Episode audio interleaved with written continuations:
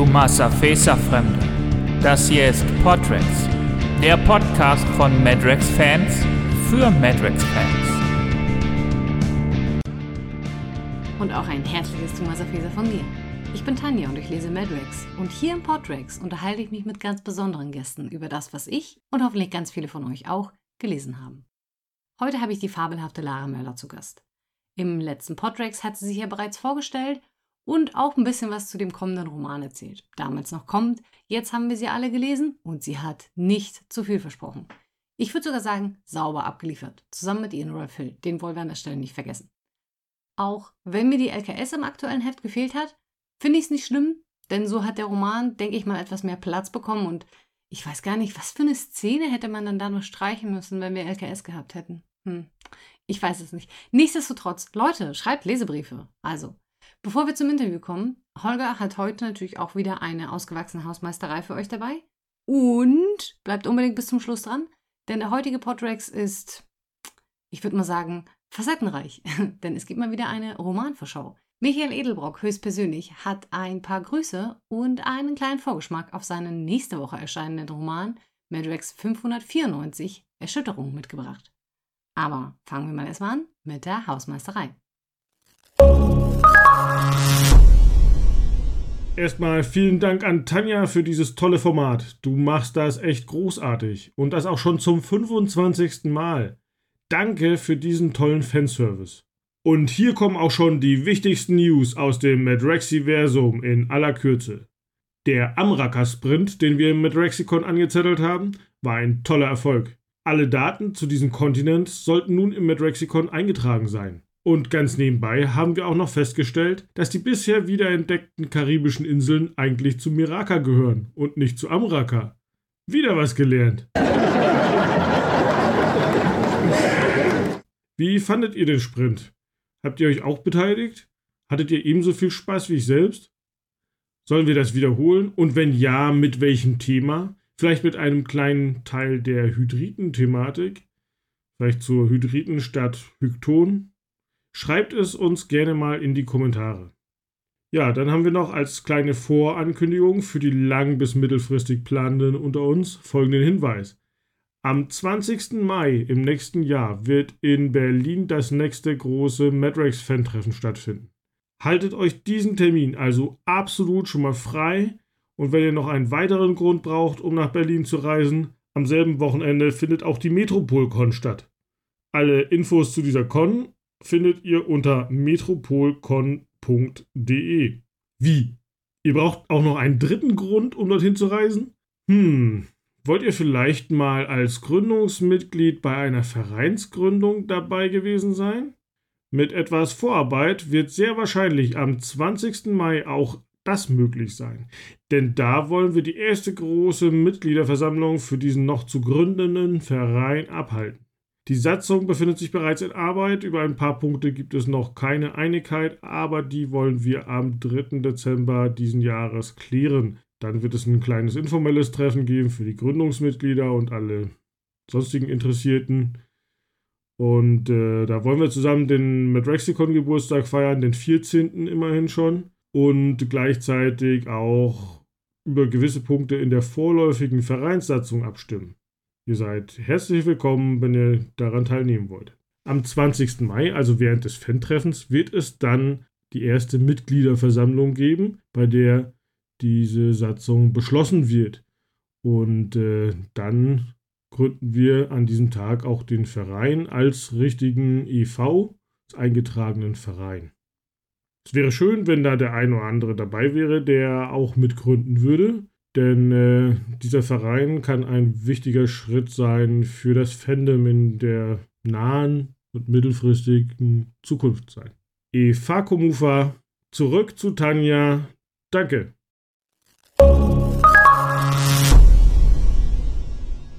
Danke, Holger. Und bevor es euch jetzt innerlich vor Spannung zerreißt, kommen wir gleich zum Interview mit Lara.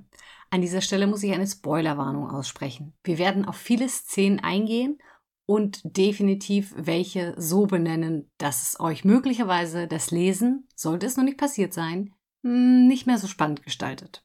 Also, entweder habt ihr den Zweiteiler bereits gelesen, wenn ihr ab hier weiterhört oder ihr seid so weit hinterher, dass euch Spoiler nicht stören. Und jetzt viel Spaß mit dem Interview.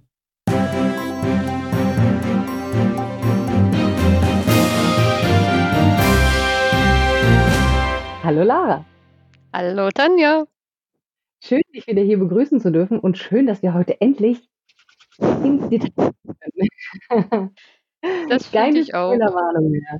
Keine irgendwas. Genau. Ich muss nicht mehr drum rumreden. Ich muss nicht mehr irgendwelche verdrehten Sätze mir zurechtlegen mit, ich kann nicht drüber sprechen, aber hm, ja, die, ja, die, ja. Vielleicht kommen wir ja nochmal auf äh, Madrex Band 601 zu sprechen. Ähm, dann musst du vielleicht doch wieder drum rumreden, aber das, das machen wir dann. Alles klar. Ja, jetzt sind beide raus. Wie fühlst du dich? Außer erleichtert. Ja, zum, zum einen tatsächlich erleichtert. Einfach jetzt ist es, sie sind raus, sie sind veröffentlicht, ähm, weil das ist halt so, gerade wenn man sowas Neues anpackt, äh, eben habe ich da gut abgeliefert und was sagen die Leute und äh, erstmal Gott sei Dank, ich habe es irgendwie abgeliefert ähm, und was kommt für Rückmeldung, das ist halt alles bei sowas Neuem. Ähm, also ich bin sehr gespannt. Bisher habe ich eine Rezi gesehen zu Rolfans Rückkehr, da habe ich schon mal gefeiert. Und ansonsten, ähm, ja, mal gucken, also, wie die Reaktionen sind. Da kommt bestimmt noch was. Ich denke, du spielst an auf Sternsonde. Da war, Mhm, genau. da war schon ziemlich fix dabei, das äh, zusammenzuschreiben. Und meistens zieht ja dann ein halber Kapitel äh, irgendwann auch nach und macht auch noch eine schicke Rezi. Ähm, Da Mhm. freue ich mich auch mal sehr drauf. Ich lese die, Ja. obwohl ich die Romane gelesen habe, lese ich die trotzdem, weil die einfach teilweise wirklich lesenswerte Geschichten an sich sind. Und bevor wir mit unserem Gespräch und meinen ganzen Fragen so richtig loslegen, muss ich natürlich so ein bisschen den Grundtenor setzen, wie ich denn den Roman gelesen habe und wie das bei mir so angekommen ist. Und scheiße, war das geil, ey. Und Ah, ich feiere das gerade. unfassbar. Ich habe mich so gefreut. Ich meine, die, ich bin ja nicht seit dem ersten Zyklus dabei. Das heißt, ich Mhm. habe all diese Beziehungen zu dem, wie war ein archetypischer Madrex früher ausgelegt, gar nicht so sehr. Und ich feiere die ganz, ganz alten Romane in ihrer Form ohnehin nicht mehr so sehr, weil die in Teilen nicht so gut gealtert sind. Nur, Mhm. nur in kleinen Teilen. Nicht der ganze Roman, aber manche Stellen sind so schlecht gealtert, das tut mir dann weh beim Lesen. Aber das war Oldschool Madrex at its best.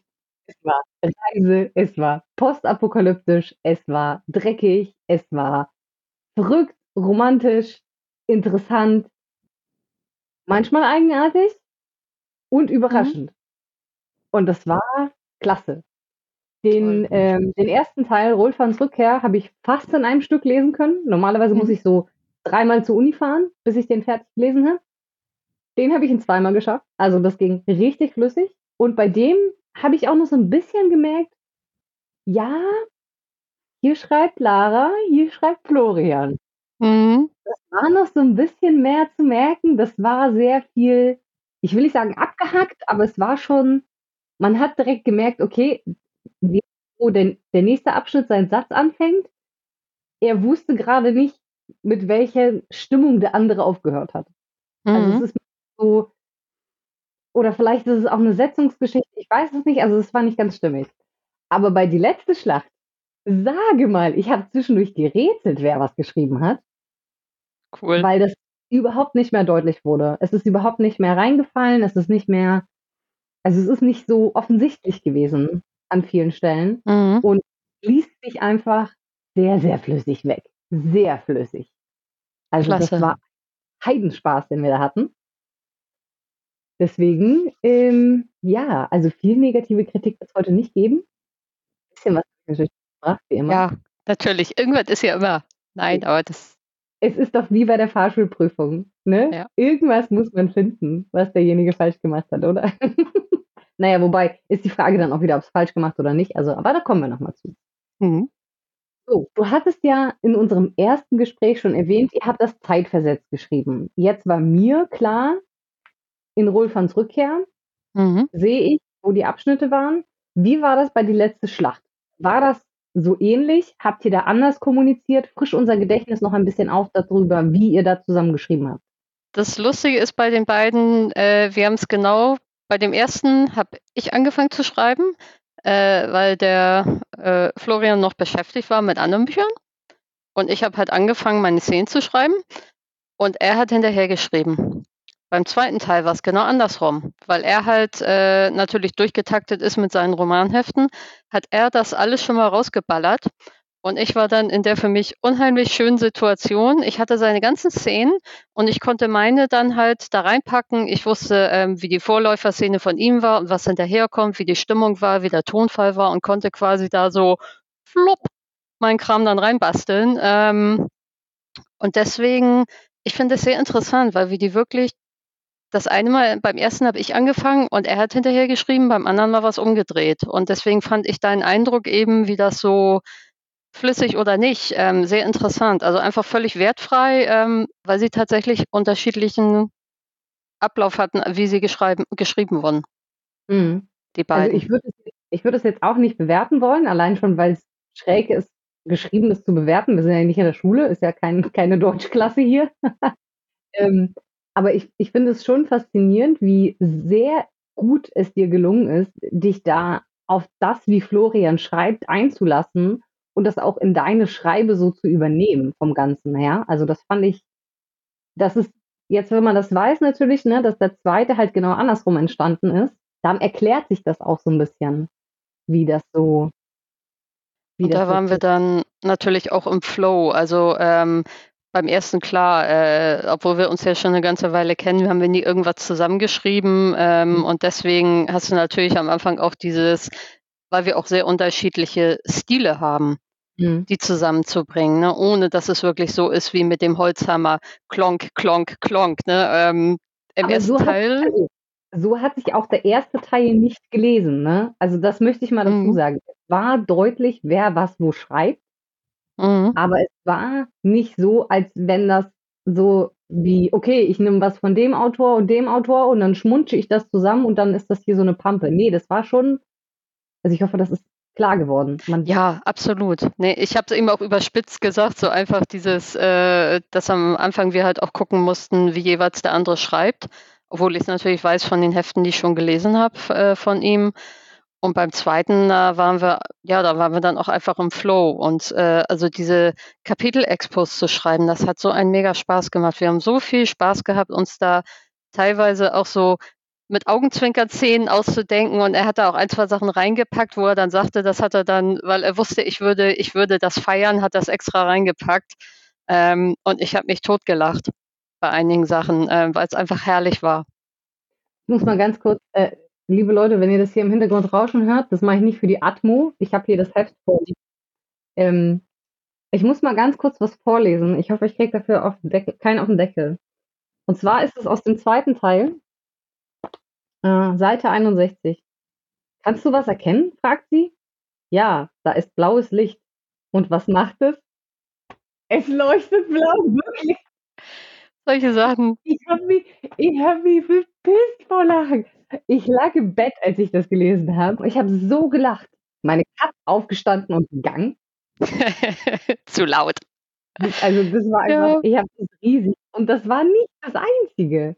Solche Sachen. Oder mein persönliches Highlight ist bis heute Rolfan am Amboss.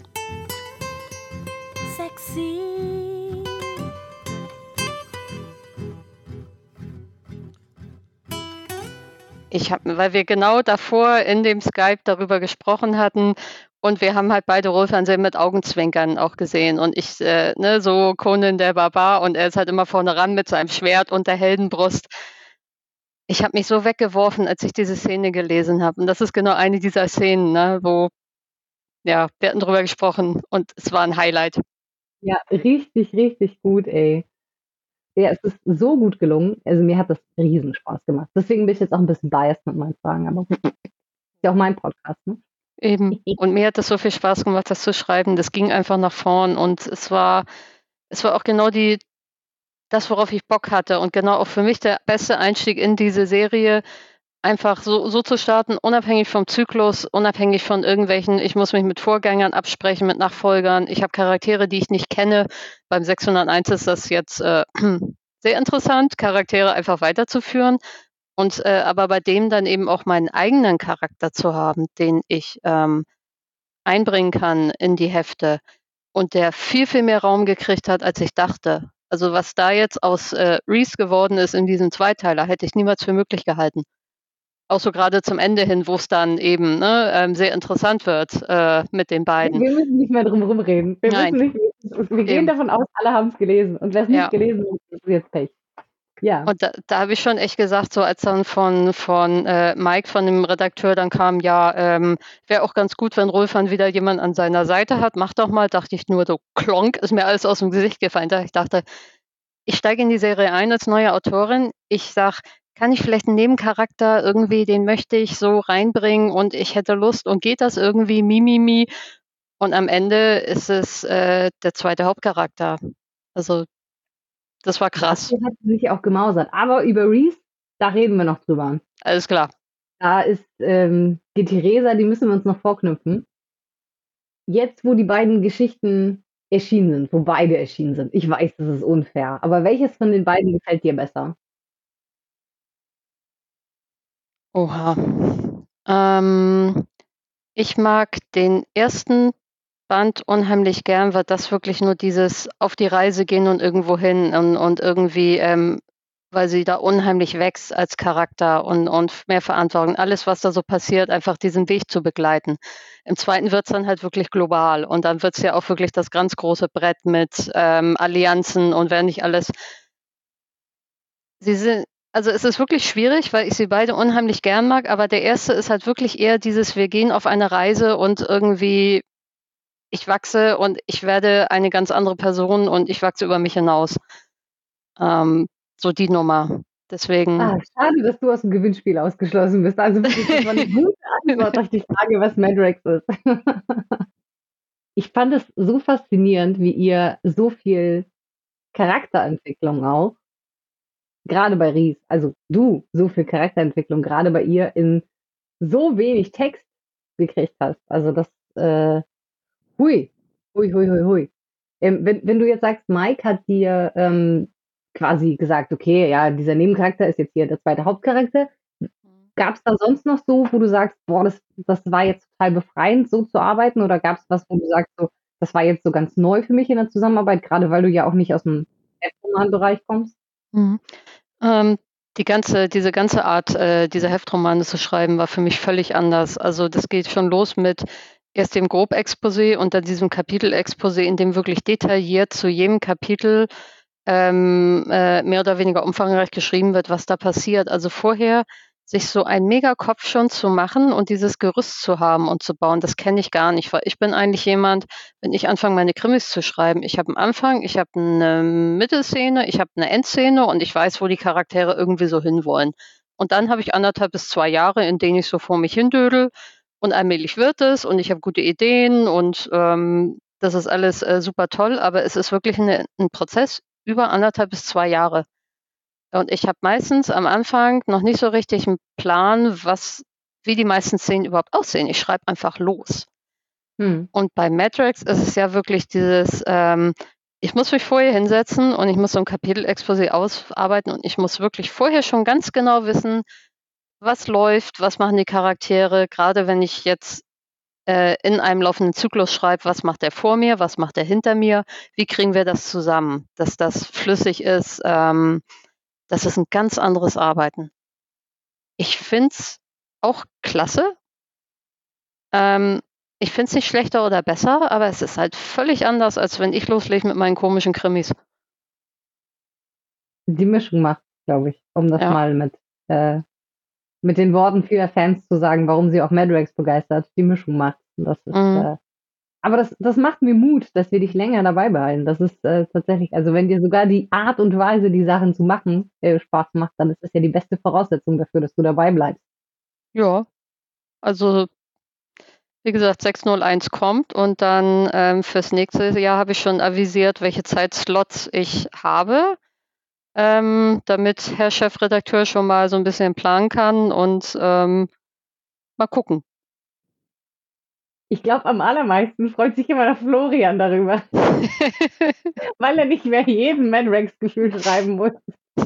Genau, endlich mal jemand. Das, das hat er irgendwann dann auch zu mir geschrieben, so, da kann ich ja meinen Ausstieg vorbereiten. Ich gesagt, nee, nee, so nicht. So nicht. Ähm, wenn du jetzt aber auch sagst, das ist für dich was ganz anderes als deine Krimis. Mhm. Madrex ist ja ein Genre-Mix. Also, wir hatten sogar schon Western. Mhm. Angeblich, also vor meiner Zeit habe ich nicht gelesen, aber wurde mir gesagt. Und alles Mögliche. Die 601, wie ich höre, wird jetzt also kein Krimi? Nein, Nein. wird's nicht. Ähm, die Frage, ha, darf ich wieder alles nicht sagen, weil das äh, gibt dann so Ja. diese ganze Ausrichtung wieder, weil es ist halt das, das zweite Heft im Zyklus und dann würde ich die gesamte Ausrichtung dieses Zykluses deswegen. Aber nein, es ist kein Krimi. Ähm, es ist Abenteuer. Und schreibst du dann, also hast, hättest du Lust, mal für Madrex einen Krimi zu schreiben oder ist das was, wo du sagst, so, nee, hier schreibe ich den Genre-Mix und Fantasy und Abenteuer und hast du nicht gesehen und im Ernst des Lebens schreibe ich Krimis. Ich würde auch mal einen Matrix-Krimi schreiben, warum nicht? Also ich habe mir mal so meine sämtlichen Bücher irgendwann mal angeguckt äh, äh, und, und habe halt festgestellt, irgendwo sind immer Krimi-Elemente drin. Ob ich nun Cyberpunk geschrieben habe oder den Vampirroman, ähm, der, der ähm, Gay Romance ist und trotzdem ein Krimi auch ist. Oder ähm, ja, die richtigen Krimis, die ich jetzt raushau und selbst die Science-Fiction-Sachen, die ich schreibe. Ähm, also unweigerlich irgendwann mal ein Matrax-Krimi, warum nicht? Vielleicht so ein Standalone-Ding, was dann halt so im Zyklus nicht unbedingt, keine Ich Ahnung. dachte, also ich dachte jetzt schon wieder in eine völlig andere Richtung. Im Heftromansektor ist es nicht unüblich, eine Miniserie zu machen, die quasi über eine Anzahl von x Bänden, meistens so sechs oder zwölf oder irgendwas, parallel publiziert wird, aber eine eigenständige Geschichte ist. Bei Madrex gab es jetzt zum Beispiel schon Mars, da geht es um die Geschichte des Mars. Wer? Ähm, und das Volk der Tiefe, da geht es dann um die äh, Fischmecks und so. Also da gab es schon so ein paar unterschiedliche. Oder die Abenteurer hieß es, glaube ich. Oh, ich will jetzt nichts Falsches sagen, ich krieg schon wieder nur auf den Deckel dafür. Das, das ist ja bei mir das Tolle. Ich bin ja sowas von naiv und neu dabei. Ich habe hoffentlich noch Welpenschutz. Und wenn ich hier Dinge raushau, die, die äh, irgendwie so ein bisschen entweder falsch sind oder nicht so ganz oder sonst wie, ähm, sorry. Ich bin die Neue. Se- Seid gnädig. Auf die neue. Nein, ich habe keinen Quatsch erzählt. Es gibt die Abenteurer, 2012, Jahr der Apokalypse, das Volk der Tiefe und Mission Mars ist es. Oder Mission Mars, wie auch immer. Mhm. Ähm, und das sind immer so Auskopplungen gewesen, wo ich, also das fand ich zum Beispiel geil, weil es halt, naja, vielleicht ist es mal so eine, so eine, ich meine, Mission Mars war auch, es gab da drin durchaus auch Krimi-Elemente, meine ich. Das Ding ist halt, Mission Mars war der Knaller, weil den hat halt, also da hat Matt Mike Wolfgang Holbein bekommen für den ersten Roman. Und Das war halt Dö, dö. Allein schon deshalb. Der hat sich allein schon wegen dem Namen verkauft, glaube ich. Die Hälfte der Leute hat die Geschichte nicht gelesen, sondern es ist ein Holbein, den kaufen wir. Also, abgesehen davon war der wirklich gut. So.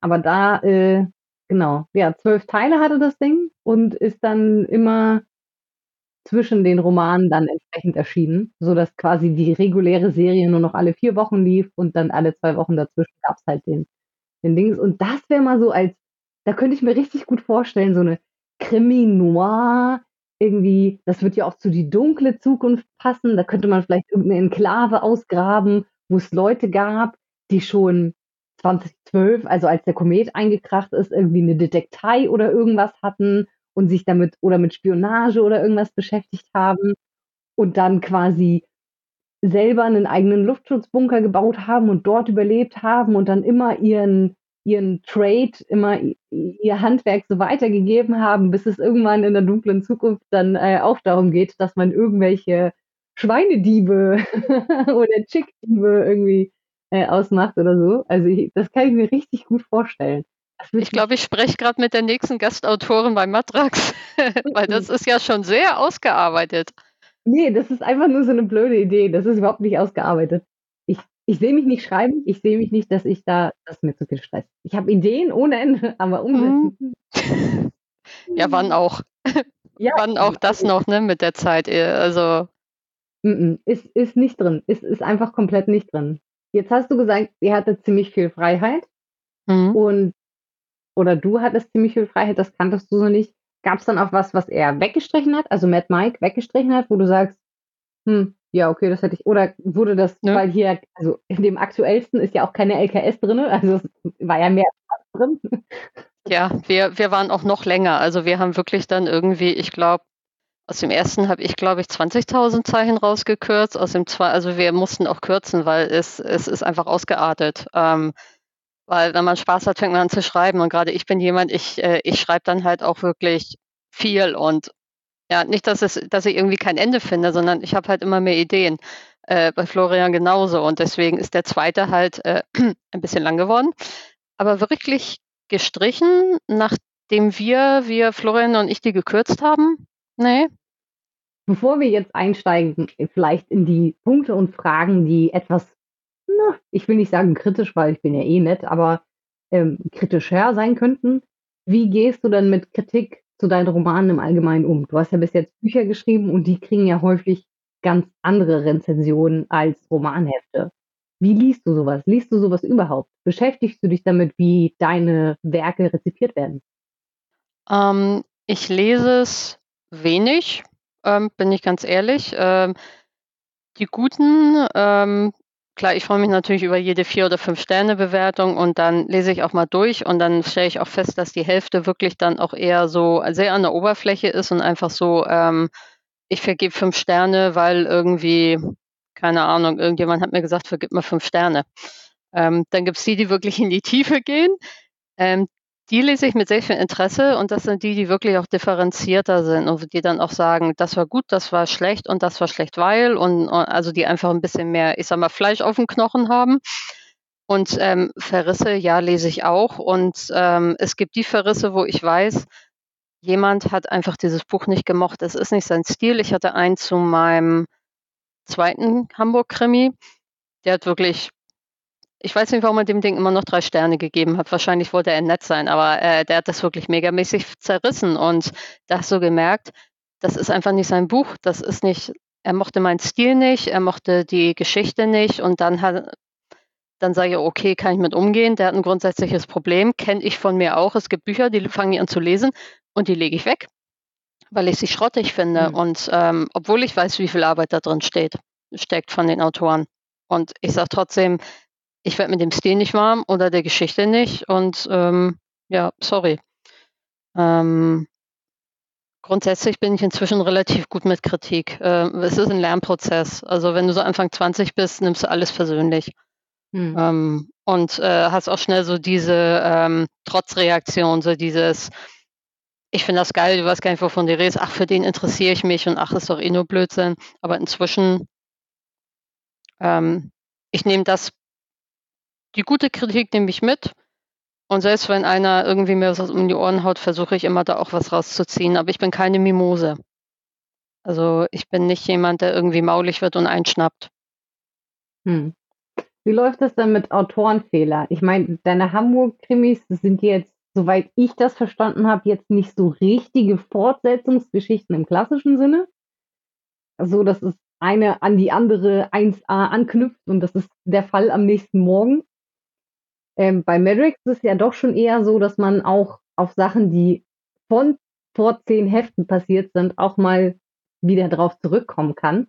Ähm, wie gehst du da mit offensichtlichen Autorenfehlern um? Sagst du, du hättest da, du hättest da richtig Bock, da was zu korrigieren oder dir was dazu auszudenken? Oder sagst du dir so, ah ja, nee, ist jetzt halt passiert, ich habe bessere Ideen und ich will mich noch mit anderen Sachen beschäftigen? Ähm, also im, im Sinne von, wenn ich dann am Schreiben bin und feststelle, entweder, also ich baue einen Autorenfehler ein, bewusst, oder. Nein, nein, nein. Also, Autor, also wenn es bewusst passiert, dann ist es ja kein Fehler. Nee. dann ist es eine Autorenentscheidung, das so zu Ja. schreiben. Aber wenn du halt eben unter, unbewusst einen Fehler in deinem Roman machst, über den wir Mhm. noch zu sprechen kommen werden, und da Mhm. bin ich sehr gespannt, ob, ich bin halt gespannt darauf, wäre das eine Option für dich zu sagen, also das ist jetzt eine, das ist eine Banalität, aber wäre das interessant für dich dann zu sagen, zurückzugehen und zu schauen, okay, wie kriegen wir das geändert? Da, da gab es nämlich auch mit der Frauenkirche so einen Vorfall in Madrex. Sie war dann zwischendurch in der falschen Stadt und dann hieß es, ja, zehn Hefte später, ja, die wurde dann halt dahin gebracht. Ähm, Ach so, so quasi Nachkorrektur, also dass man ja, sagt, genau. äh, mhm. Autorenfehler von vor zehn Bänden. Ähm, ja, entweder es wurde woanders hingebracht oder er war unter Drogen, er hat halluziniert oder er ist einfach, manchmal kann man auch einfach sagen, geografisch herausgefordert. Äh, ja, warum nicht? Ich sag's mal so, wenn es einer ist, wo ich denke, okay, ist jetzt nicht so ähm, gravierend, aber wenn ich selber mich ärgere, dann würde ich vielleicht schon mal sagen, dass wir auch immer das nächste Heft oder übernächste, guckt mal, vielleicht kriegt ihr noch einen Dreh oder habt eine Idee oder ich hätte eine Idee, wie man es nachbessern kann, hm. je nachdem, wie gravierend das ist. Ähm, Gut, das, worüber wir reden, ist so eine Marginalität, aber da kommen wir gleich drauf. Okay. Ich sage nur so viel. Klimper, Klimper. Dann habe ich noch eine, äh, noch eine, Frage, die in so eine ähnliche Richtung zieht. Und ähm, das ist was, was ich mich allgemein in Madrex schon gefragt habe. Und ich glaube, du als Neuautorin kannst mir das am besten beantworten. Wonach wird entschieden, ob der generische deutsche Begriff für etwas genutzt wird oder die madrexikanische oder die madrexikierte Version davon? Also klar, in wörtlicher Rede, okay, fein, mhm. verstehe ich. Wenn ein Barbar etwas sagt, der kann dann nicht Moskau sagen, der weiß potenziell nicht, dass es Moskau heißt, sondern dann ist es ja. der Madrex-Begriff dazu. Wo, wonach wird das aber im Fließtext? Weil der Autor, äh, der Erzähler ist ja allwissend. Mhm. Ähm, das ist eine total gute Frage. Also ich habe halt festgestellt, dass ich erstmal angefangen habe, überhaupt zu gucken, wie die ganzen Städte und sonst was heißen, weil so als Einsteiger Einige Sachen haben einen anderen Namen, andere Sachen haben keinen anderen Namen und dann ist er sehr ähnlich oder er ist sehr verschieden und ähm, dann waren da irgendwie Fußnoten oder ähm, Mike hat irgendwie Fußnoten dann eingefügt, wo ich es einfach nicht wusste. Ähm, wenn ich zum Beispiel dann Spinne schreibe jetzt äh, und, und dann steht da auf einmal Sira Gippe und ich denke, okay, äh, ja, nicht gewusst. Ne? Ähm, deswegen, ich kann jetzt eigentlich nicht so, so genau beantworten, wo jetzt und wo das jetzt herkommt und was jetzt irgendwie sein muss und was nicht. Hm.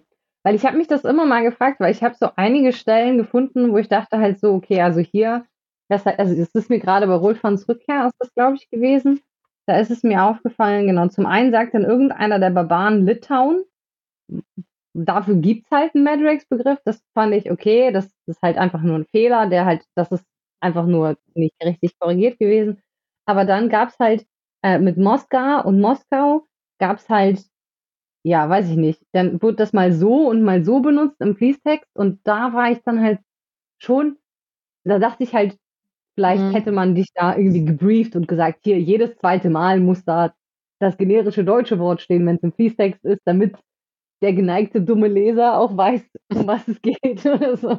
Nee, gar nicht. Und, und ich hätte auch gedacht, äh, wir haben ja auch mit Fußnoten gearbeitet bei vielen von diesen Städtenbezeichnungen, ähm, dass man da einfach dann unten einmal die Fußnote gesetzt hätte und fertig. Ähm, es, es wäre natürlich schöner, wenn es einheitlich ist, also wenn man dann nicht hin und her springt oder das äh, kann ich dir tatsächlich nicht also ich kann nur so als äh, Nebeneinschub sagen, ich habe mir auch einige Namen dann einfach ganz krass äh, irgendwie ausgedacht und selber habe geguckt. Ich habe ja, ne, ich war ja ein, ein reger Lexikon-Besucher, Matraxikon immer. Gibt's das schon, gibt's das schon? Gibt es nicht? Okay. Wie nenne ich das Kind denn neu? Weil, also ich habe auch ein paar Sachen einfach reingehauen dann, ähm, die auf meinem eigenen Mist gewachsen sind. Aber ich habe tatsächlich vorher immer geguckt, ob es das schon gibt. Weil die größte Angst ist halt die vor, ähm, ich mache irgendeinen Blödsinn, weil ich es nicht besser weiß. Und äh, ich recherchiere mir lieber einen Wolf und mach's so gut wie möglich, anstatt dass ich da irgendwas aus, ich sag mal, Faulheit irgendwas reinhau und dann hinterher, ich meine, wie gesagt, die ersten ein, zwei Hefte okay, aber nach dem dritten werden auch äh, geduldige Leute sagen, boah, Mädel, jetzt müsstest du es aber mal wissen. Ich glaube, solche Fans haben wir nicht. Ach Gott sei Dank. Wir sind alles nicht so die genervten Leute. Nee, nee, nee.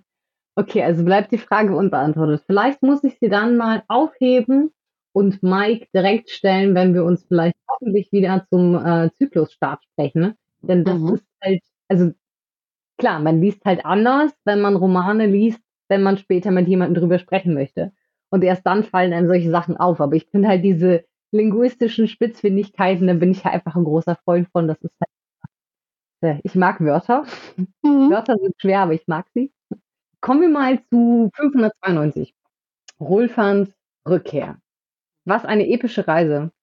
Ähm, Gehe ich recht in der Annahme, dass alle Erzählstränge, die im Bunker stattfinden, von Florian sind? Ähm, ja, also alles, was Reese ist, habe ich geschrieben. Alles, was Rolfan ist, ähm, hat Florian geschrieben. Und dann haben wir irgendwann angefangen zu mixen, weil es für ihn, aber das ist im zweiten, also im, Mhm. im 593. Aber, im in ersten, Rückkehr, da ist ja Rolfan auch noch nicht im Bunker in Venezuela. Da ist ja nochmal diese ganze Geschichte mit, wie wird gerade dieses Damuran-Gegengift entwickelt. Ja. Da gibt es ja schon mal so einen kurzen Einspieler dazu. das ist Florian. In all seiner Pracht. Dann kannst du mir vielleicht aber trotzdem beantworten, ob dieser, ob, ob die Ortswahl schon einen kleinen Vorgeschmack auf das bietet, was uns vielleicht im nächsten Zyklus erwartet. Weil Matt Mike hatte ja gesagt, es geht auf jeden Fall nach Südamerika. Venezuela ist, wenn ich in Geografie halbwegs aufgepasst habe, und Ähm, also ich weiß, es ist eine andere Parallelwelt und alles, Mhm. aber war das schon mal so ein Vorgeschmack mit, wir nehmen die Leute schon mal an den Ort mit? ich sage nichts, aber ich nicke. Oh, okay, okay, okay. Sehr gut. Sehr gut. Gott, jetzt kriege ich wahrscheinlich irgendwo eins drauf, wegen sie jetzt zu viel verraten oder auch nicht. Nein, es, ist, es war doch schon klar, dass es nach Südamerika geht. Okay, Du hast nichts Neues erzählt. Du hast nur bestätigt. okay. Also, aber so der Ort selbst, ein bisschen weiter Ost, na, West. Bisschen weiter West. Müssen wir Lanti drauf ansetzen, dass er da schon mal die Karten macht, dass ihr dann schon mal, äh, wer, was sich da jetzt wo bewegt, denn auf dieser ähm, Weltkarte da, glaube ich, das, das wird nötig sein. Da werden wir uns alle häufiger dran orientieren müssen. Wie ist es denn mit dieser Parallelwelt? Wir hätten jetzt gerade schon darüber gesprochen, der Ort ist zwar schon mit Absicht gewählt, aber in diesem Parallelwelt, Köln, in dieser Köln-Parallelwelt, wie sie immer Drexicon genannt wird, scheinen die Damuren besiegt. Die Leute feiern wieder Fastela und äh, alles scheint irgendwie gut. Ist diese Parallelwelt damit vom Tisch? Oder kommt da noch was? Ähm, gute Frage.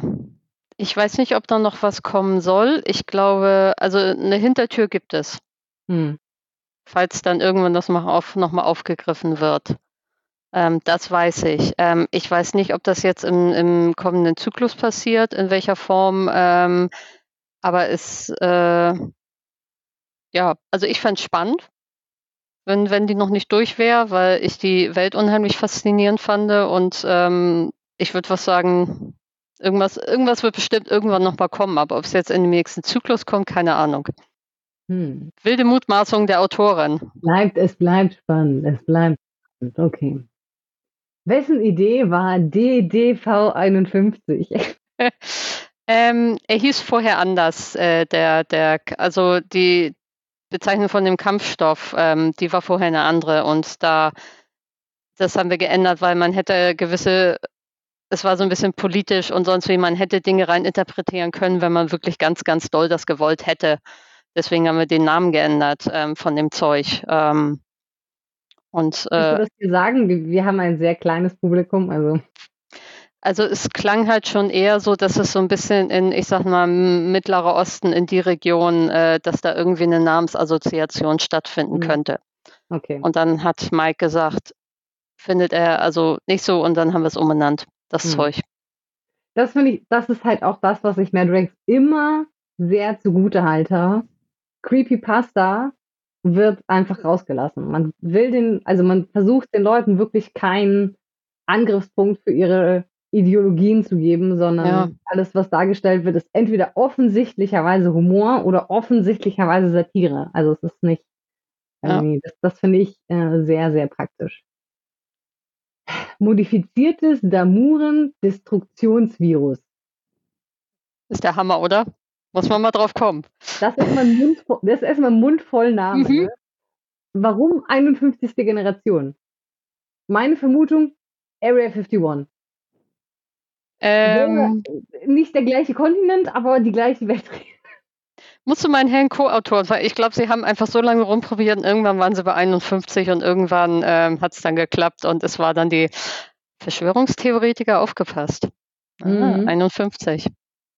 Nicht 42. Also 42 hätte ich halt. äh, Hätte Ja, die Antwort auf alles. Ja, es, aber ich glaube, es wäre halt auch zu offensichtlich. Und ich glaube, das, das wäre schon fast zu platt, ne, wenn man ihn 42 genannt hätte. Äh, gab es denn, wenn jetzt schon bei dem Namen Probleme gab, ähm, gab es denn eine, eine, eine bestimmte Entscheidung, warum es jetzt ein Gas wurde? War da jetzt, gibt es da einen Realweltbezug irgendwas zu? Oder war das jetzt einfach das Naheliegendste für euch, das über diese Verbreitungsform zu wählen? Das war für uns das Naheliegendste. Wir haben halt überlegt, wie man es wirklich machen kann und was. Und es ging ja nicht nur darum, es ging ja nicht nur um irgendwie so eine Horde von Danumum, die da kommt, sondern es ging ja wirklich um das Globale, diese Mhm. eine ganze Armee plätten. Und das geht ja wirklich um, um also alles auslöschen, was dann irgendwie bei drei nicht irgendwo sich ins Loch eingegraben hat oder äh, verschwunden ist anders. Ähm, und da haben wir dann irgendwann festgestellt, diese Gasform ist halt wirklich ähm, das praktischste und das beste Mittel, das irgendwie zu ver verbreiten. Hm.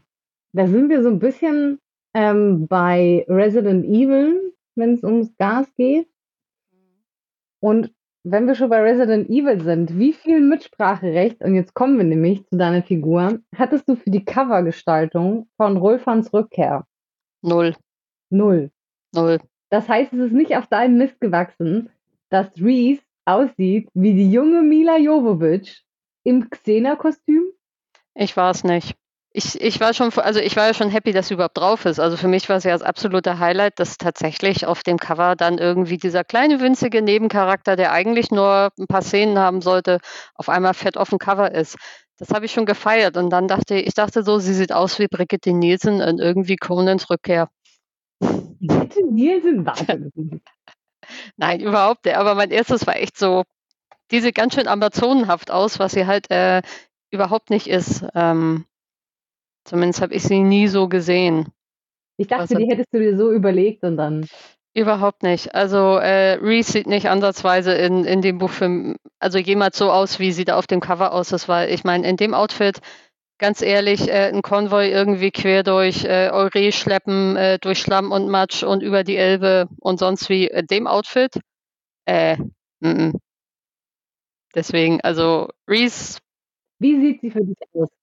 Ähm, ich meine, letztendlich ist sie ja ein Mädchen vom Lande. Also sie kommt ja einfach wirklich, sie kommt vom Bauernhof, sie hat mit ihren Eltern da gewohnt und so weiter und sie ist halt wirklich low-key. Also sie, klar, sie hat die roten Haare, ähm, die so halblang sind und aber diese sehr, sehr simple Kleidung, also einfach, ja, sie hat halt ein Cape dann irgendwann äh, auch gegen die Kälte, aber ansonsten alles eher so derber Stoff und auch eher Erdtöne und halt äh, Stiefel ähm, und so weiter. Also einfach sehr, sehr low-key. Hm. Ähm, ja. Ja, auf dem Cover sehen Möpse einfach besser aus. Das ist halt Madrex. Das ist, sind ja so schon wenig dabei. Gut, ich meine Männermöpse, ne? Also. Ist, ja, eben. Deswegen, ich meine, Rolfan, Holler die Waldfee. Ja, ja. Da gab es ja auch äh, gerade zum, zum zweiten Teil, letzte Schlacht, gab es ja das ein oder andere, äh, ich will nicht sagen Aufschrei bei Facebook. Da hat jemand den, ähm, den, äh, wie hieß der denn? Den, den einen Teil, ah, hier, genau, ähm, von Perry Rodan Neo, Band 289 im Land Karton, daneben gehalten. Und da sitzt das halt. Adlan auf dem Pferd. Hm?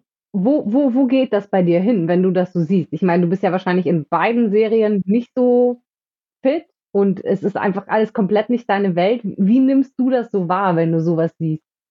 Ähm, also ich lese ja Perry Roden überhaupt nicht, weil das ist gar nicht meine Baustelle. Ähm, ich habe es auf ich habe es auch früher nie getan. Ich habe selbst, als ich so Teenie war und die in der Bücherhalle rumstanden, ähm, ich habe einmal reingelesen, habe gedacht, äh, nein. Ähm, aber deswegen, äh, also ich habe dieses nebeneinander gehaltene Cover nur gesehen und ich dachte nur so, ups. Und dann dachte ich nur so, und das ist geiler. Das, Ähm, das Horsey ist besser, ne? ja, und auch die ganze Optik, also ähm, auch besser gemacht und irgendwie, aber ja, es ist halt schon so äh, schlechtes Timing und ähm, ich weiß Mhm. jetzt nicht, wer von wem da irgendwie geklaut hat, ob sie zeitgleich rauskam, ob das, keine Also, ich Ahnung. das verstanden habe, kam das zeitgleich raus und dadurch, dass es halt nicht der gleiche Verlag ist, ist es halt äh, ziemlich schwierig, wahrscheinlich da den Überblick zu behalten. Ja, Und äh, auf der anderen Seite, ich meine, beide Verlage geben Cover-Vorschauen und Roman-Vorschauen raus. Also dass da keiner so mal auf die Konkurrenz guckt und sich überlegt, hm, wäre ein bisschen doof, wenn unser neben dem anderen Mhm. zur Verwechslung da irgendwie. Und Auf auch noch Kann ich mir zeitgleich. auch vorstellen, dass es ein riesen Marketing-Gag ist, wenn du auf einmal zwei mit dem Pony da hast und der geneigte Madrex-Leser auf einmal mit dem Perry Roden aus Versehen nach Hause geht, ne? So, ups, falsch gegriffen, scheiße, das andere Heft auch noch holen. Ha, mehr verkauft. genau, die paar Leute, die drauf reinfallen. ja, genau. Ähm, das Problem ist halt immer nur einer wird immer schlechter abschneiden und der hat dann halt äh, ne, wirklich die Karte dann gezogen. Und in dem Fall finde ich, äh, ist es ganz In eindeutig. Fall, ja, ist es, sehr. Da muss ich dir recht geben. So sehr ich blau mag, meine Mhm. Lieblingsfarbe, Mhm. ähm, das Cover ist halt wirklich äh, krasser. Viel krasser. Wolf sieht halt original aus wie meine Katze, wenn sie Hunger hat. Es ist halt,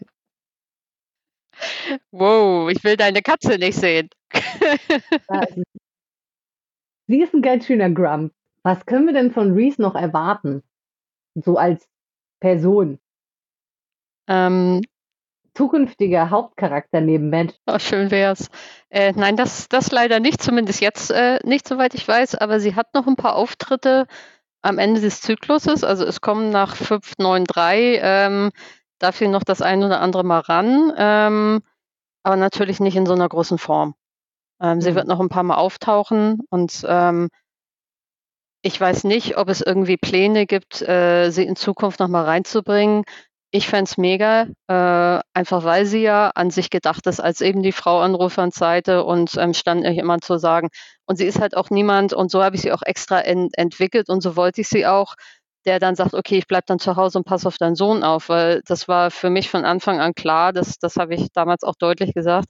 Wenn das passiert, dann werden die beiden auf Augenhöhe sein. Er wird keine klammernde Frau haben, die ihm vorwirft, dass er immer nur weg ist und dann zu Hause bleibt und auf seinen Sohn aufpasst. Mhm. Ähm, vergiss es, läuft überhaupt gar nicht. Deswegen, ähm, also wenn er irgendwie noch mal größer reinkommt, dann, dann wird sie versuchen, dabei zu sein. Und dann Aber sie wird die Frau an Rolfans Seite bleiben. zumindest ist das äh, erstmal das Ergebnis von diesem, von diesem äh, Doppelroman. Und bis auf weiteres, ich meine, ähm, ich glaube, weiß nicht, du, denkst du, dass sie Arula Konkurrenz machen wird? Nein, nein, nein, nein, nein. Um Aber, Gottes Willen. ähm, na, als Konkurrenz. Also Arula läuft außer Konkurrenz. Das Ja. ist halt das, das äh, keine Frage. Ähm, Arula ist auch als Charakter viel, viel, viel blasser als Reese. Also sie ist ein Hauptcharakter. Die kannst du gar nicht so bunt gestalten. Das, da hört ja die Identifikationsfläche für die Leute auf. Das ist ja, Ja. ganz anders ausgelegt. Deswegen glaube ich auch nicht, dass Reese tatsächlich äh, eine Hauptrolle abgeben kann, weil sie, wenn sie neben Matt stehen würde, das wird einfach nicht funktionieren. Da ist, Mhm. da, da ist dann so ein Blasser, der alles an sich abperlen lässt und neben ihm jemand, der schocksteif wird, wenn ein- Damur sich auf einmal verwandelt, weil sie dann Flashbacks kriegt und ähm, Ja. wahrscheinlich PTBS hat oder was weiß ich. Also auf jeden Fall mit Traumata zu kämpfen hat, was bei Matt, äh, naja, dünn gesehen, ne? Er ist der Aber er Held. Genau, er ist der Held. Er kann ja nicht kaputt sein, ne? Wie, wie geht Ja. das? Das ist ja kein, ähm, naja, nee, ähm, deswegen war ich so ein bisschen, habe ich halt überlegt, ne, wo, wo es halt hingeht. Und dann kam ja auch auf, dass Mike mal gesagt hatte, ich glaube bei der Con, dass im nächsten Zyklus auch eine neue weibliche Darstellerin neben Matt sein wird. Und Mhm. deswegen hatte ich auch gefragt, ob die Parallelwelt vom Tisch ist. Weil irgendwo tief in meinem Kopf ist die Idee aufgetaucht, man könnte ja irgendwas, und dann sind da im nächsten Heft, das Michael schreiben wird, ähm, irgendwelche Vorfälle in dieser Stadt. Und beim Lösen dieser Vorfälle, also erstmal hatte ich das Gefühl, Michael wird da einen Krimi abgeben. Also allein vom, vom Vorschautext für den nächsten Madrex-Roman hatte ich kurz das Gefühl, hä, wird das jetzt ein Krimi oder was? Also Mhm. da stehen dann so Sachen wie, ne, erst nur gestohlener Sprengstoff, doch dann findet man die ersten Leichen. Ist jemand mit herübergekommen, der einen perfiden Plan verfolgt? Also das klang für mich schon direkt so nach Krimi. Ja, ganz, ganz eindeutig. Nicht? Doch. Nee, absolut. Also halt auch dieses äh, eben, da ist einer mitgekommen und äh, ja, ja, also, naja, keine Ahnung. Aber dann habe ich gesehen bei Personen, dass Jacob Smythe wieder mitspielt und dann war ich direkt schon wieder so. Aber ich kann den Typen auch einfach nicht leiden, keinen von ihnen. Ich kann wegen mir alles meist weg. Ich brauche den nicht. ich nicke. worauf ich hinaus wollte, ist, ich hatte halt so kurz de, de, den Flashback einer Idee, was ist, wenn durch ungünstige Umstände, und man sieht ja auch auf dem Cover, wie etwas vor dem Dom explodiert vom nächsten Roman, ähm, was ist, wenn ihr Arula in die Parallelwelt schieben wollt, damit sie erstmal aus dem Weg ist und Matt dann jetzt mit Rolfan und Reese, weil man hat, Mike hat ja gesagt, es wird eine neue Frau an Matts Seite geben. Er hat nicht gesagt, dass die nicht auch Mann mitbringt. So. Also, auf einmal ist da eine Dreier-Kombo und man hat Arula in eine Parallelwelt abgeschoben oder so. Ich höre dem gerade sehr fasziniert zu, wie du so deine, deine ähm, Ideennetze spinnst. Komm schon, ist es kurz vor Weihnachten, ja? Wir können ein bisschen Spekulatius verteilen. Genau. Was wäre, wenn und wer wohin und was macht man? Ähm, ja, aber ich, ich weiß tatsächlich nicht, ähm, wenn sie ihm wirklich einen, eine neue, andere, wie auch immer, an die Seite stellen, ähm, ich weiß nicht, wo was da der Plan ist. Ähm, und ich weiß nicht, ob es Reese sein wird oder nicht. Also ich würde mich freuen, wenn sie wieder auftaucht, wenn ich sie wieder schreiben kann. Hm. Da hätte ich richtig Bock drauf, äh, wieder ein Heft mit ihr zu haben. Ähm, keine Ahnung. Ähm, heißt das, die 601 wird ohne sie auskommen? Ja. Ja. Das ist echt schade, aber leider. Ich werde sie vermissen. Also ich habe sie schon so ein bisschen gern gewonnen. Ja. Sie ist jetzt schon, also ich fand es halt besonders krass, fand ich halt einfach, wie du eine ganze Coming-of-Age-Story inklusive Verlust der Bezugsperson, Selbstzweifel, Bestärkung von außen, anschließend das Auffinden, das plötzliche Auffinden des eigenen Selbstvertrauens inklusive Höhenflüge, bis hin zu einer wirklich zweifelhaften Schwäche für Wohlfahren, äh, das alles in irgendwie so, was, was, was war der Handlungszeitraum? Ich weiß nicht, äh, zehn bis zwölf Monate. Mhm. Also eher zehneinhalb, ja. wie kommuniziert wurde. Da ist sie krass auf dieser Reise. Absolut. Und deswegen hat das so viel Spaß gemacht, weil äh, also ich habe für, für mich war halt so dieses, das ist eine neue Welt, die ich nicht kenne. Ähm, wie gehe ich damit um, da drin zu schreiben? Da habe ich gesagt, okay, für mich, ich sehe diese Welt als Rollenspielwelt und ich schicke mich als Spielercharakter in diese Rollenspielwelt und ich erlebe dieses Abenteuer und was würde ich tun? Also habe ich quasi mich selber dann da reingesetzt, so plump, habe immer gesagt, okay, ich bin da jetzt auf dem Weg. Was würde ich tun? Wie würde ich reagieren mit dieser Vergangenheit und, und diesen Dingen und dem alles, was ich so mit mir rumschleppe? Ähm, und ich bin froh, dass es nicht plump geworden ist, weil meine größte Sorge war, dass es aufgesetzt wirkt, dass es plump wirkt, dass diese Entwicklung zu schnell ist und dass ich die Feinheiten nicht hinkriege. Weil ich wollte schon echt einen Riesenbogen zeigen, einen Entwicklungsbogen. Dachte aber immer, ob das so funktioniert, weil es sind halt am Ende des Tages dann doch nicht so viele Seiten, um da irgendwie, aber offensichtlich, äh, zumindest für dich hat es ja offensichtlich funktioniert, ohne dass es schrottig war sehr gut funktioniert, meiner Meinung nach. Also es war wirklich diese gesamte Entwicklung von ihr sichtbar und auch logisch. Ich fand es auch schön, dass sie ab und zu dann auch wieder stark war und dann aber wieder verkackt hat.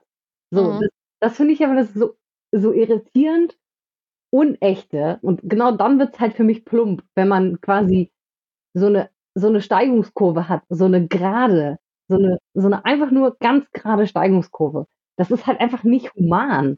Nein. Das ist nicht, nicht, nicht logisch. Das ist, bildet von, von niemandem von uns die Lebensrealität ab. So Leben ist halt Achterbahn. Und dann Absolut. Halt nice, wenn sie ab und zu was hinkriegt und ab und zu halt einfach komplett verkackt wieder und da steht und äh, ja. fand mega sympathisch. Und das war mir halt auch wichtig, weil ich kenne es selber von mir auch. Also es gibt gewisse Dinge, die erlebt man und sagt sich, okay, beim nächsten Mal mache ich es besser. Da machst du es beim nächsten Mal besser und beim übernächsten Mal verreißt du es wieder und stehst da und denkst, ich, ich Idiot, ich Vollpfosten, ich müsste es besser wissen, warum habe ich nicht? Hm. Und das finde ich halt auch eine total natürliche, du kannst immer noch eine mega Entwicklungskurve haben, aber ich finde es völlig normal, dass du immer mal wieder auf die Schnauze fällst und dann wieder anfängst und sagst, okay, beim nächsten Mal. Das ist dir wirklich sehr, sehr gut gelungen zu zeigen. Und von ihrem Höhepunkt Kommen wir zu ihrer Schwäche. Ja. Ja, ich war irritiert im zweiten Teil. Ich habe ja äh, dann den zweiten Teil gelesen und gelesen und gelesen. Und dann habe ich gesagt, hä? Warum? Muss man die richtige Seite suchen. Mhm. Sie wurde ja gewählt. Ja. In der Gemeinschaft. Sie wurde gewählt und das Ganze ist im Heft passiert auf Seite 44. Also relativ spät, aber man hat sich noch dazu entschieden. Und ich zitiere mal kurz an dieser Stelle von Seite 44. Zwischen den Erbsen fand sich keine einzige Bohne. Die Wahl war einstimmig für Reese ausgefallen. Die Erbsen hängen nun in einem Lederbeutel an ihrem Gürtel. Das ist doch Mais. Und dann nehme ich mir den zweiten Teil und, bin irritiert, weil ihre Hand glitt zu dem Beutel an ihrem Gürtel, in dem sie die Maiskörner aufbewahrte. Ja, es ist doch Mais. Ich habe nie was von Bohnen geschrieben. Was ist denn da los? Not me. Deswegen, als du irgendwann so Erbsen und Bohnen, ich so, das ist doch Mais. Wo kommen die Bohnen her? Aber heißt im, im, im ersten Teil ist das eine Änderung, die Mike dann gemacht hat? Weil das Ding ist, das ist ein Abschnitt, in dem es um Reese geht. Mhm. Also da geht es nicht um, ich habe extra nochmal geschaut, da geht es weder um Rollfahren noch äh, um, um, um, ähm, äh, um den Bunker, Mhm. sondern das ist konkret wirklich eine Reese-Erzählung und das liest sich auch eher wie die anderen Reese-Teile. Ähm, also Was, was war, als was war es denn gedacht? Mais, Bohne, Erbse? ich glaube, es ich glaube, also ich weiß auf jeden Fall, dass es Mais war. Ähm, Im zweiten Teil wurde es Mais, ja. mh. Zauberhaft. Das, ich weiß, ich habe ich hab mit Mais äh, angefangen. Ich weiß nicht, wo die Bohnen herkommen. Das kann ich dir gerade nicht beantworten. Wie kamst du auf Mais für dich? Für mich ging es da einfach ganz äh, stumpf auf zwei Dinge, die irgendwie sich unter, also sehr optisch sehr, sehr stark unterscheiden. Da habe ich überlegt, was haben sie irgendwie bei sich? Und was ist realistisch, dass sie es bei sich haben? Dachte ich, okay, Mais. Hm. Deswegen, da kam das her. Aber ich weiß wirklich nicht, warum es irgendwann Erbsen und Bohnen waren. Ja. Sehr witzig. Also, was ich mir halt gedacht habe, in meinem Kopf war dann wieder so, warte mal, in Teil 1 waren es Bohnen. In Mhm. Teil 2 war es auf einmal Mais. Heißt das, das waren die Zauberbohnen, die man so einpflanzt und dann kommt eine Riesenranke? Vielleicht war es eine von denen und sie hat sie nicht rechtzeitig eingepflanzt und deswegen ist es zu Mais geworden? Hui! Puh! In meinem Kopf, weißt du? Also, Wollte gerade sagen, äh, das ist schon kreative Überlegung. Ähm, nicht schlecht. voll automatisch, das überholt mich und das verfolgt mich die halbe Nacht. Wenn du das jetzt nicht auflöst, Ich versuche es gerade aufzulösen. Erbsen und Bohnen. Es sind tatsächlich Erbsen und Bohnen. Im Teil 1. Es ist ja nicht so, dass ich nicht gerade irgendwie das final gekürzte Ex äh, Manuskript hier gerade mal rausgeholt habe. Deswegen hat's eben, war ich eben ein bisschen schweigsam. Aber es sind wirklich Erbsen und Bohnen. Aber am Anfang war es Mais. hm, im zweiten Teil Ja, verdammte Axt. Ja, hören wir noch irgendwas über Zauberbohnen. auf jeden Fall. Ich kann dir nicht Ja. sagen, wie das passiert ist. Das ist mir egal, wie das Ja, passiert ist. Ich, Ich finde es gerade total super. ich liebe es halt, solche kleinen, klitzekleinen. Mhm, genau. Äh, da kommen wir dann drauf zurück, wenn sie dann in Teil, was weiß ich, 600 und 7 die Zauberbohnen rausholt und sagt, äh, oder die Maiskörner und sagt, es sind eigentlich, also beim schwarzen Auge würde sie sagen, es war einfach nur ein Maskenzauber. Mhm. Und es sind eigentlich Bohnen. Also das ist liebevoll, ne? Das ist kein, Es ist, es ist nicht nerdig, es ist detailverliebt.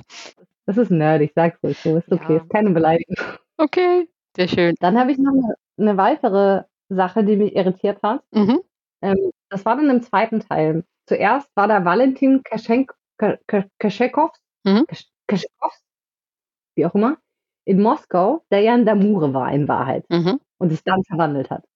Und drei Seiten später wird ja Lin oder Linné, ich weiß nicht, wie sie richtig ausgesprochen wird, verdächtigt. Es stellt sich dann aber raus, dass das Kater ist, der der Damure ist. Mhm. Habt ihr vorher Schnick, Schnack, Schnuck gespielt und jeder durfte einen verwandelten Damuren haben oder hat sich das beim Schreiben so ergeben? Weil ich fand es irgendwie ganz komisch repetitiv, dass auf einmal und in jeder Enklave ist halt irgendwo einer gewesen, der so ein elender Verräter ist. Oder wolltet ihr einfach nur zeigen, wie tief sich die Damuren bereits eingezeckt haben? Ja, ja, ja, ja, ja, genau. Nein, es ist mir im Nachhinein, geliefert? Du musst nur zum richtigen Jahr sagen. genau. Du hast mir so perfekt so die, hm, ich sehe nicht ganz so gut aus und dann, das war alles geplant. Natürlich war das alles geplant. Also es, es sollte in der Tat schon zeigen, dass wirklich die überall sind und die unterwandert sind, einfach nochmal, um klarzustellen, Leute, ähm, diese Damuren sind, sind unglaublich mächtig und sie sind überall. Ähm, ich fand es aber tatsächlich selber dann beim Lesen auch wirklich, da ich dachte, okay, es ist irgendwie so, wo, wo ist der nächste Damure? Also man guckt nur auf die Uhr und denkt so, jetzt sind 20 Seiten vorbei, wann kommt der nächste? Und ach übrigens, der Chef von X ist ein Damure und hier ist ein Damure. Ähm, ja, also hinterher beim, beim Lesen ähm, nochmal mit äh, Ruhe und Muße habe ich auch gedacht. Hätte man weiter auseinanderziehen müssen, ne? Ja. Aber das waren, das, das waren die beiden Sachen. Das war das, was ich als nicht so gut. Oh mein Gott, die Maiskörner und der doppelte Damore. Ja, das, das war das Einzige, wo ich sage, ja, nee, das hätte man sich irgendwie, also gut bei den Maiskörnern, da, da hoffe ich einfach noch auf eine Zauberbodengeschichte. Aber bei den doppelten Damuren war ich wirklich so ein bisschen so, drei Seiten später hier auch, okay, hm, fein. Mhm, wann kommt der nächste? Aber dann, dann war ja die Überraschung und dann kam keiner mehr. Das war auch absolut geplant. Absolut geplant. Erst die, die Leser so, ne, sie sind überall und sehen so ein bisschen auf den Keks gehen mit hier in Damure, da in Damure. Und wenn sie denken, wann kommt der nächste, dann lässt man es einfach bleiben. Ja. Ja, ja, gut gemacht. Ja. Schon, schon gut gemacht. Ja, ja, aber es ist ein guter Punkt. Also das, da dachte ich, wie gesagt, selbst beim Lesen so, mm, okay, ähm, ist halt ein bisschen dicht aufeinander, um der Effekt wäre vielleicht besser gewesen, wenn. Aber hm. nächstes Mal. Stand ursprünglich mehr dazwischen? Hm, nee. Nee. Das war tatsächlich so von, von dem Szenenablauf. Ja, das ist nicht beides von dir oder beides von Florian? Ne? Ist es einmal von dir und einmal von Florian? Ähm, also ich habe den Valentin dann gehabt in der Werkstatt, äh, wo er so, so seinen leichten Deppenmoment hat und ähm, Florian hatte Lynn. Ja, das hätte, das hätte auch nicht gepasst, wenn, äh, wenn du da den Bunker geschrieben hättest. Da gab es so viele Referenzen für Altleser auf die original kanonische Welt. Ich glaube, da hättest du dir so einen abstrampeln müssen, ja. um das irgendwie ansatzweise so hinzukriegen. Aber deswegen ist es auch so gut geworden, glaube ich, der ganze Roman in sich für mich ist das einfach sehr viel von dem gewesen, was sich Altleser wünschen, mhm. aber genug frischer Wind, als dass es nicht der gleiche Trott wird. Mhm. Weil das ist ja das Gefährliche. Ne? Ich habe jetzt bei Facebook auch immer wieder viel Diskussion darüber, was ist denn ein Madrax? Nur weil die ersten 50 Bände so waren, müssen jetzt alle danach auch so werden. Darf man sich nicht entwickeln? Da wird viel diskutiert. Ja, aber gut, das kennt man bei anderen Serien. Ich kenne es von der Musik her, von Musikbands. Mhm wenn dann das nächste Album rauskommt und das ist zu sehr anders als das davor. Und dann ist es genau dieselbe Diskussion. Man, man will wirklich ähm, alteingesessenen Fans, die, die wollen das, was sie lieben und was sie kennen und, und was sie toll finden und die tun sich ein bisschen schwer damit. Wenn es sich zu sehr verändert, äh, die Diskussion hast du überall und es ist halt was, wo ich irgendwann dann auch die Hände hebe und sage, ich bin raus, weil ähm, ist halt dieses Thema über Geschmack kannst du nicht streiten oder du zerstreitest okay. dich und deswegen sage ich dann immer irgendwann Leute, wie gesagt, hier mache ich mal Schluss. So, das waren tatsächlich alle, alle, alle meine Fragen. Aber ich habe äh, ja heute früh nochmal gefragt äh, bei Instagram, um mal zu horchen, ob vielleicht auch jemand anders eine Frage hat. Und ich zück mal mein Telefon und Instagram sagt, gar nicht, keine Fragen bei Instagram. Aber wir haben da noch was anderes. Wir haben noch ein Forum. Mhm. Und dort sind ein paar Fragen reingekommen. Natürlich die Frage mit den Erbsen und Bohnen und den Mais und Bohnen. Ähm, die finde ich aber allerdings so süß gestellt, die, die will ich dir nicht vorenthalten. Mhm. Werden denn nun eigentlich Maiskörner oder Bohnen gezählt? Frage für einen Erbsenzähler. Das war wieder so süß. Total. Das war aber in dem Moment, wo du irgendwie sie werden jetzt nun Mais oder Bohnen, da wusste ich ganz genau, wo das hingeht, weil ich dachte nur Erbsenzähler. Und das ist so süß, dass es genau da angekommen ist, wo ich dachte. Ähm, mach einfach einen Eintopf und vergiss es. es gibt einfach einen Eintopf in den Federbeutel. Genau. Und außerdem, dass sie bei der Not, die sie dort hatten, noch gar nicht auf diese Reserven zurückgegriffen hat. Ne? Es war eine große Horde, so ein Sack voll. Ja, eben. Halbe Mahlzeit. Also auch da wieder vergeigt. Also Mais ist eindeutig ein totaler Vergeiger. Was soll ich sagen? Verdammte Axt. Dann haben wir die nächste Frage. Ian Rolf Hill darf ja den nächsten Zyklus mit Band 600 eröffnen. Und du darfst dann direkt daran anschließen mit 601. Wir wissen ja nun, dass ihr beide gerne zusammenschreibt. Wird das ein, in Klammern, versteckter Zweiteiler? Ähm, ich habe schon ein bisschen Stützräder äh, immer noch äh, von ihm. Ähm, also ich habe tatsächlich, weil es das erste auch Kapitel-Exposé war, dass ich dann allein geschrieben habe für meinen ersten einzelnen Roman und ähm, ich halt immer noch so neu bin und teilweise auch noch sehr unsicher bin, was geht und welche Ideen und wie mache ich es überhaupt.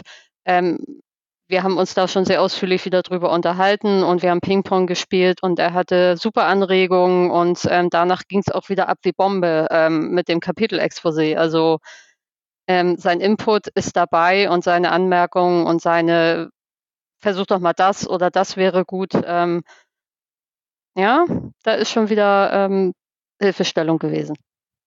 Wie ist es dann andersherum? Weißt du, was in der 600 schon, was er da alles plant und was er da mhm. alles konkret umsetzen will und ja.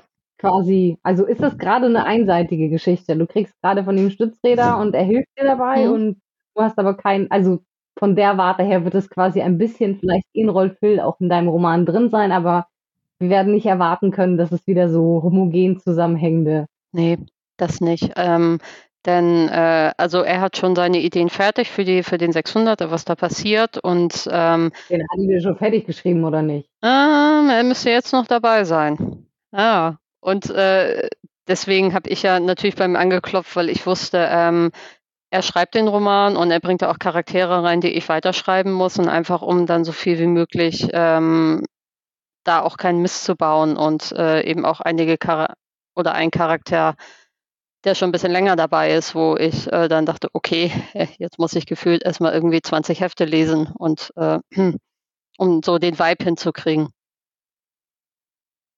Gut, also uns erwartet leider kein versteckter Zweiteiler. Kommen wir zur nächsten Frage im Forum. Deine Bibliografie enthält ja bereits einige Krimis. Madrex ist bekanntlich eine Genre-Mix-Serie. Es gab folgerichtig schon reine Horrorbände, lupenreine Science-Fiction, ja sogar ein Western gab es bereits. Dürfen wir nun den ersten lupenreinen Krimi aus der dunklen Zukunft erwarten? Hast du Lust drauf? Und auch wenn ich dir die Frage schon gestellt habe, kann ich dir natürlich nicht nochmal vorenthalten, weil Wiederholung ist bekanntlich das, was zum, zur Erkenntnis führt. Ne? So der stete Tropfen, der mich dazu bringt, dann bei Mike anzuklopfen und zu sagen, darf ich mal einen Krimi schreiben? Ähm, die Antwort ist ja, ich, ich liebe Krimis. Ich werde mein Leben lang Krimis schreiben. Also egal, was ich tue, das weiß ich heute schon, das wusste ich schon vor zehn Jahren. Und wenn ich die Gelegenheit kriege und es eine coole Story gibt und ich darf, dann schreibe ich auch gern einen Matrax-Krimi. Und zum Abschluss vielleicht noch eine Kirsche oder Nicht-Kirsche auf unsere Podcast-Torte heute. Darfst du uns schon den Titel von deinem künftigen Madrax-Band 601 verraten? Oder gibt es einen Arbeitstitel? Es gibt einen Arbeitstitel. Ja, es gibt einen Arbeitstitel, aber Lara will dann doch lieber Mike den Vortritt mit der Bekanntgabe der Namen lassen. Ja, liebe Zuhörende, haben wir genug für die Atmosphäre geraschelt. Viel haben wir aus Lara heute nicht rausbekommen. Ach, schon mehr als letztes Mal. aber das war nicht schwer. Äh, ich freue mich sehr darüber, dass wir uns so ausführlich über diese fantabulöse Einstiegsgeschichte unterhalten konnten. Mir persönlich hat das Lesen, glaube ich, genauso viel Spaß gemacht wie unser Gespräch heute. Und äh, ich hoffe, dass wir uns bei anderen Gelegenheiten mal wiedersehen. Und hoffentlich äh, auch mal live und in Farbe. Ja, sehr, sehr gern. Also wenn es irgendwie eine Gelegenheit gibt, also entweder nochmal ein Podcast für, für ein Heft oder irgendwann mal live für irgendeinen Con, sehr gern. Also ja, bin ich dabei. Sehr schön. Dann wünsche ich dir noch ein schönes Wochenende und wir hören und sehen uns. Tschüss. Tschüss.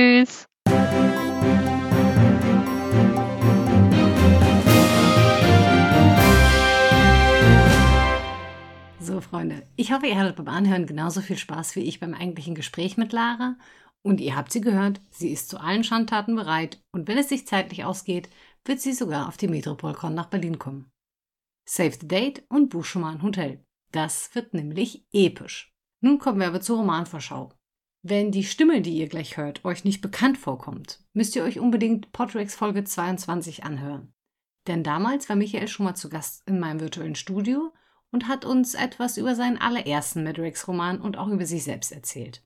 In Der dunkle Ruf hat er schon mal in einem einzigen Roman die 12 aktuell existierenden Spannungsbögen und Handlungsstränge des aktuellen Zyklus zusammengebracht. Und was er jetzt zu erzählen hat, macht Hoffnung auf mehr. Aber hört selbst. Hier ist Michael Edelbrock. Hallo an Tanja und alle Zuhörer des Podtrags. Tja, auch mich hat unser guter Madrax in letzter Zeit nicht losgelassen. Ich habe nämlich ein weiteres Heft geschrieben, Band 594, und der erscheint bald. Ihr habt ja jetzt schon Großes mit Rulfan in seiner Parallelwelt erlebt. Eine gewaltige Schlacht war da zu schlagen. Und wie der Teaser zu Heft 594 sagt, sind wir mit Rulfan noch nicht ganz fertig. Der Gute hat in Köln noch das ein oder andere zu tun, nicht zuletzt ein paar familiäre Dinge zu klären. Denkt mal nur daran, was wir mit dem Rulfan aus der Parallelwelt schon alles durchgemacht haben. Wir haben ihn kennengelernt im großartigen Band 513 von Lucy Good, in einer Parallelwelt, in der Matt und Arula vor vielen Jahren von einem unbekannten Nosfera getötet wurden. Dieses Köln wurde herübergeseppt in unsere Welt und mit ihr der parallele Rulfan, seine Frau Marleen, ihr Sohn Leonard und der parallele Smice, der dann von unseren drei Helden, Matt, Arula und Rulfan, besiegt wurde. Das äscherte auch bloß die Technische Hochschule ein. Und ihr ahnt es nicht, Smice hat überlebt. Ach, und was hat Rulfan seitdem nicht alles erlebt? Quallenmonster, Dämonenheere, die Titanic, seine Vergangenheit erkundet in das fremde Ich. Und dann kommen wir zum hervorragenden Band Entscheidungen 545. Rulfan kehrt zurück nach Köln zur eingeschlossenen Marleen, die sich allein mit Leonard durchgeschlagen hatte. Smiles versorgte die Stadt von außen mit Nahrungsmitteln, natürlich vollkommen selbstlos. Und kidnappt Frau und Kind und zwingt unsere drei Helden zu einer Schnitzeljagd durch die Stadt, bis sie in einem Gewölbe unter dem Rathaus eingeschlossen werden, das voller Wasser läuft und wo Marleen dramatisch ertrinkt. Rolfan verabschiedet sich hier jetzt in seiner Heimatwelt und beginnt eine gewaltige Schlacht, von der ihr gerade erst in den letzten beiden Bänden gelesen habt. Schon ziemlich episch, oder? Jetzt kommt er zurück nach Köln, in die Stadt, die seine eigentliche Heimat ist, mit der ihn so viel verbindet. Gutes wie Schlechtes. Aber lest selbst. Viel Spaß dabei. Und das war's schon wieder mit dem Podrex für diesen Monat. Aktuell habe ich noch eine Menge Ideen und Pläne auf dem Tisch, es wird also nicht still werden hier. Wenn ihr aber noch etwas habt, Ideen für Formate, die ich dringend ausprobieren sollte, Infos, die ihr euch wünscht, die ihr aber nicht finden könnt, oder wenn ihr Fragen an mich, das Medrexikon oder die Autoren habt, die mal in einem Gespräch ausführlich besprochen werden sollten, habt ihr auf dem Blog allen Platz der Welt, das zu äußern. Ich habe alle Kommentare oder jeder Podrex-Folge auf dem Blog im Blick. Ich lese sie alle. Auch wenn ich nicht binnen fünf Minuten antworte, ich lese sie. Und natürlich gibt es auch noch das Forum. Wer den Podrex-Thread aufmerksam verfolgt, kann sogar vielleicht den ein oder anderen Gast vor allen anderen erahnen. Ich wünsche euch jetzt noch eine schöne Restwoche und einen goldenen Herbst. Bis dahin, Fayum Margarete Feser und ciao.